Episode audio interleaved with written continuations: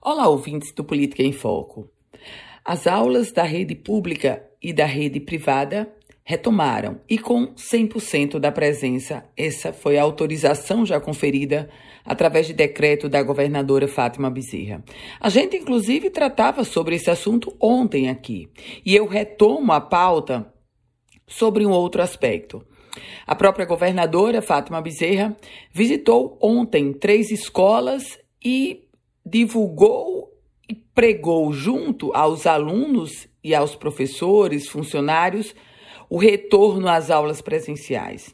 O detalhe que muito me preocupa é que a governadora Fátima Bezerra defendeu o retorno às aulas presenciais, inclusive disse que é importante fazer uma campanha de estímulo aos estudantes para o retorno às aulas presenciais.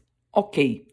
Mas a governadora esqueceu de falar do fato de que nós temos 30 escolas da rede estadual de ensino que não terão o retorno presencial porque estão em obras, estão sem condições de receber os alunos. E eu fico me perguntando se em um ano e meio de pandemia, com as aulas remotas, a Secretaria Estadual de Educação não conseguiu tempo suficiente para fazer essa manutenção das 30 escolas cujos alunos continuam com o comprometimento do ensino, já que essas, esses colégios estão em obras de manutenção, enfim, em obras físicas e por isso não irão receber os seus alunos.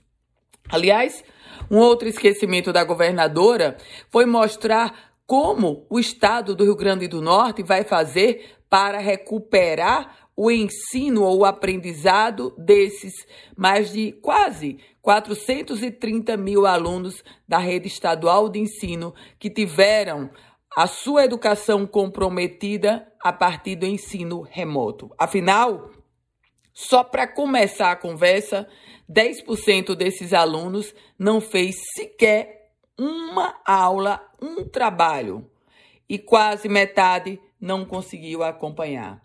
É diante desse cenário posto e dos esquecimentos da governadora que a educação no estado do Rio Grande do Norte ganha ares de crítica no sentido de urgência para ações efetivas de melhoria da sua qualidade.